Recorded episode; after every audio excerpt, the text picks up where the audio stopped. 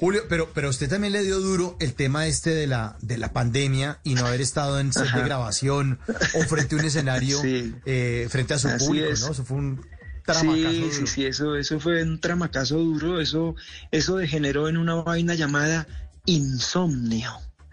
Em, y entonces, pues uno, uno de por sí con sus ojeras naturales y después con esa vaina, pues peor.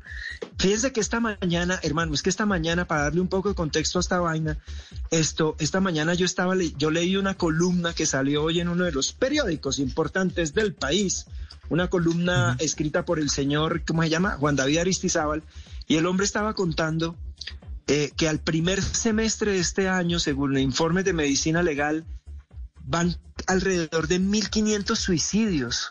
Y todo esto es porque la salud mental, pues obviamente nos ha cascado, nos ha golpeado muy duro en el último año. Y entonces ahí yo vuelvo al tema del bendito insomnio y esta vaina genera en, en ansiedad, en depresión, en, en irascibilidad, falta de creatividad. Y esa vaina a mí me agarró. Ahorita que lo estoy contando fresco. Pero, pero pues eso no es de, eso no es de, de estar uno completamente relajado pues durante ese tiempo, porque es que estas vainas de los problemas de la salud mental hay que contarlos y hay que pedir ayuda. Entonces, afortunadamente yo, hermano, encontré, encontré, y ahí vamos a llegar al tema de la hierba, de la otra, de la otra buena hierba, de la marihuana, de la cannabis sativa. Y, y, me encontré con una clínica donde lo atienden a uno muy bien. A mí me están atendiendo en la clínica Serenia, pero de esto hay muchas, muchas otras opciones. Y entonces yo llegué a trabajar el CBD, que es la parte buena del cannabis medicina, del, de la marihuana.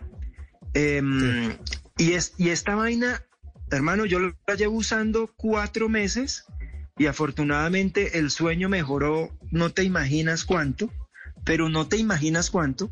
Yo ahorita que eh, hace como dos semanas por ahí una revista publicó un artículo donde yo estaba hablando también de este tema y entonces la gente empezó a decir que es que yo era marihuanero viejo. Eh, y risas grabadas. eso.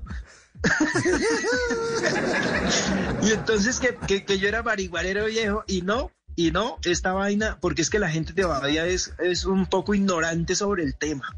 Y es que esta vaina uno no se la chuta, esta vaina uno no se la fuma, esta vaina es, le dan a uno un frasquito eh, con una jeringa, no para inyectársela, sino para sacar una medida y tomarla de manera sublingual.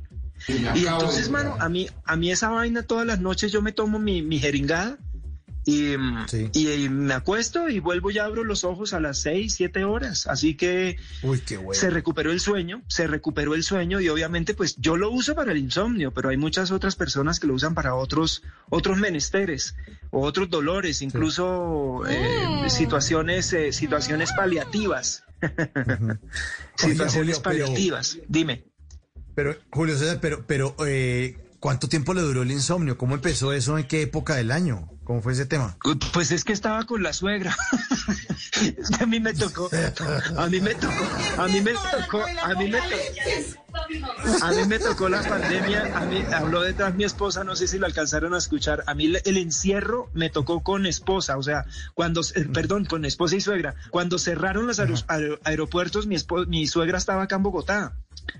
Y esta vaina, hermano, cuando empieza esta, esta, esta, esta pensadera de, bueno, ¿y ahora qué hacemos? Porque es que uno, uno creía que el encierro iban a ser dos mesecitos por ahí y ya todo se iba a mejorar.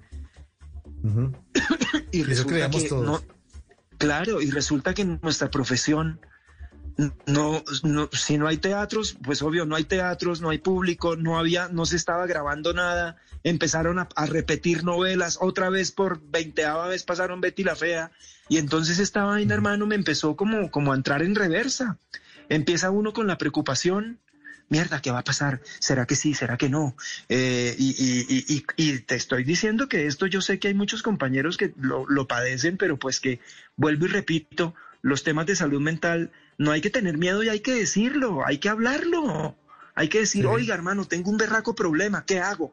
En mi caso, pues entré a la cannabis medicinal, eh, porque yo jamás en la vida he, tomado otros diferentes, otras eh, pastillas o pepas para poder dormir.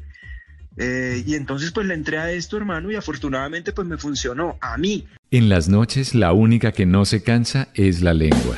Por eso, de lunes a jueves a las 10 de la noche empieza Bla Bla Blue con invitados de lujo. Hola, soy Marcela Carvajal. Los saluda Julio Alberto Ríos, Julio Profe, el youtuber. Los saluda Ever Vargas. Saluda María Jimena Duzán. Saluda el Negro. Les habla Jaro el trompetero. Les habla Alfredo Gutiérrez. Con buena música, con historias que merecen ser contadas, con expertos en esos temas que desde nuestra casa tanto nos inquietan y con las llamadas de los oyentes que quieran hacer parte de este espacio de conversación para gente despierta. Bla bla blue. De 10 de la noche a 1 de la mañana. Bla bla blue. Porque ahora te escuchamos en la radio.